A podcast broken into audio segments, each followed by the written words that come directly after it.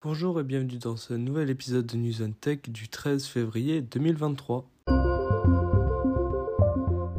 Apple a lancé une nouvelle génération de son enceinte connectée, le HomePod 2. Il est plus léger et moins haut que le premier et est compatible avec les nouveaux standards des maisons connectées. Le Galaxy S23 a été annoncé par Samsung récemment. Il n'y a plus de processeur Exynos mais des processeurs Snapdragon. Il sort en février et le prix commence à 959 euros. La marque Nothing confirme que leur nouveau smartphone va sortir cette année. Il sera plus premium et avec un meilleur suivi logiciel.